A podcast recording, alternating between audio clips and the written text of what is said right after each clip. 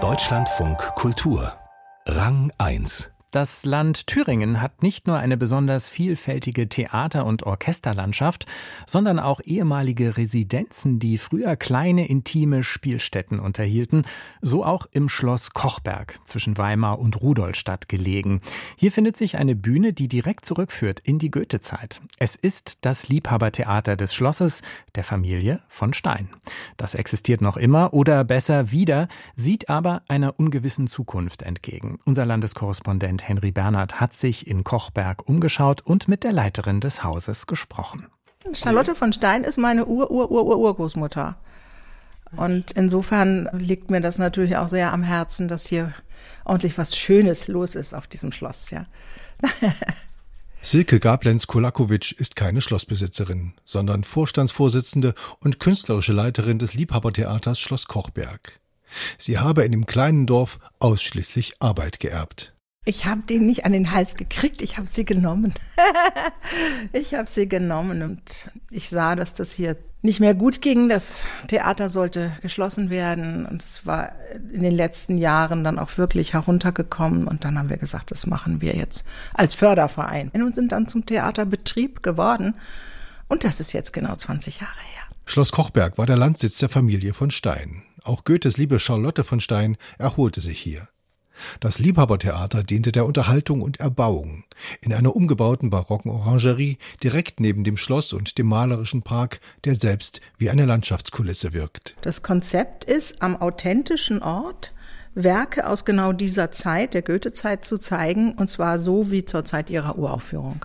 Mit den historischen Instrumenten, mit Kostümen nach Vorlagen, entweder von Gemälden aus der Zeit oder aus dem Journal des Luxus und der Moden von Bertuch und mit der Schauspielgestik der Zeit.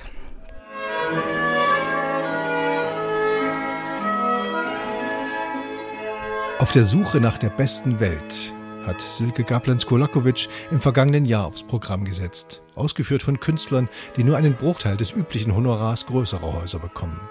Denn Kochberg liegt ab vom Schuss, etwa 30 Kilometer südlich von Weimar. Außerdem gibt es nur 75 Zuschauerplätze. Das Opernpasticcio über Musen, Acker und Bankrott beschäftigt sich mit Lebenskunst in Krisenzeiten. Ich träumte von einem ökonomischen Paradies, beseelt durch die Kunst. Für die Anfang 70-jährige Silke Gablenz-Kolakowitsch, die das Theater seit 20 Jahren ehrenamtlich organisiert, führt, belebt, ein naheliegendes Thema. Sie bekommen zurzeit 250.000 Euro Fördermittel pro Jahr müssen allerdings jedes Jahr wieder bangen, ob der Landtag die Summe bewilligt. Das Entscheidende ist, wir haben ja bisher immer Projektmittel bekommen. Aber Projektmittel schaffen einem nicht die Leute, also nicht die Stellen, die das dann alles ausführen. Und ich selber habe immer 60 Stunden gearbeitet, immer, jedes Wochenende nur. Ich habe kaum mal frei. Und das wird zu viel, das geht so nicht weiter. Und wir müssen das auch verstetigen, auch unabhängig von meiner Person machen. Sonst kann es ja nicht überleben. Und darum geht's jetzt. Wer ihr mal nachfolgt, wird eine bezahlte Stelle brauchen. Mit einer kontinuierlichen, gesicherten Finanzierung.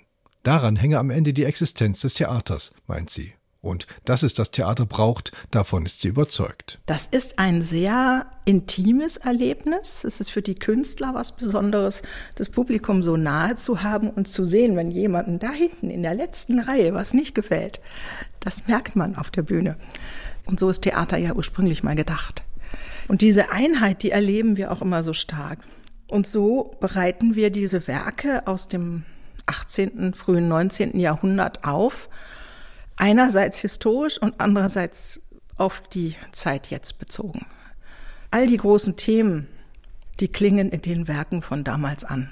Ob das MeToo ist, ganz stark übrigens, ob das die Revolution ist in den frühen Singspielen und, und, und, und, und. Das ist alles da. Und es sei wert, erhalten zu werden. Nirgendwo in Europa könnten Zuschauer historische Aufführungen in Oper, Schauspiel und Konzert so konsequent erleben. Das ziehe Touristen an und Sänger aus halb Europa, die zu Meisterkursen kommen. Wir haben das aufgebaut, 20 Jahre lang, mit aller Kraft und also wirklich unglaublich, hier war ja nichts mehr los. Und das muss man jetzt natürlich erhalten. Und es ist mir natürlich auch ganz wichtig, dass man das Werk meiner letzten 20 Jahre hier nicht einfach verschwindet irgendwann so klammheimlich. Hm. Und diese Abhängigkeit von einem Menschen, das geht so natürlich auf die Dauer nicht. Nicht, wenn ich schwer krank werde oder so, was soll dann passieren? Zumal ich also selber das Gefühl habe, ich bin in einem Hamsterrad und ich kann keinen Fuß raussetzen weil das dann stehen bleibt, das Rad. ja. Das Liebhabertheater Schloss Kochberg in Thüringen Henry Bernhard hat es für Rang 1 besucht.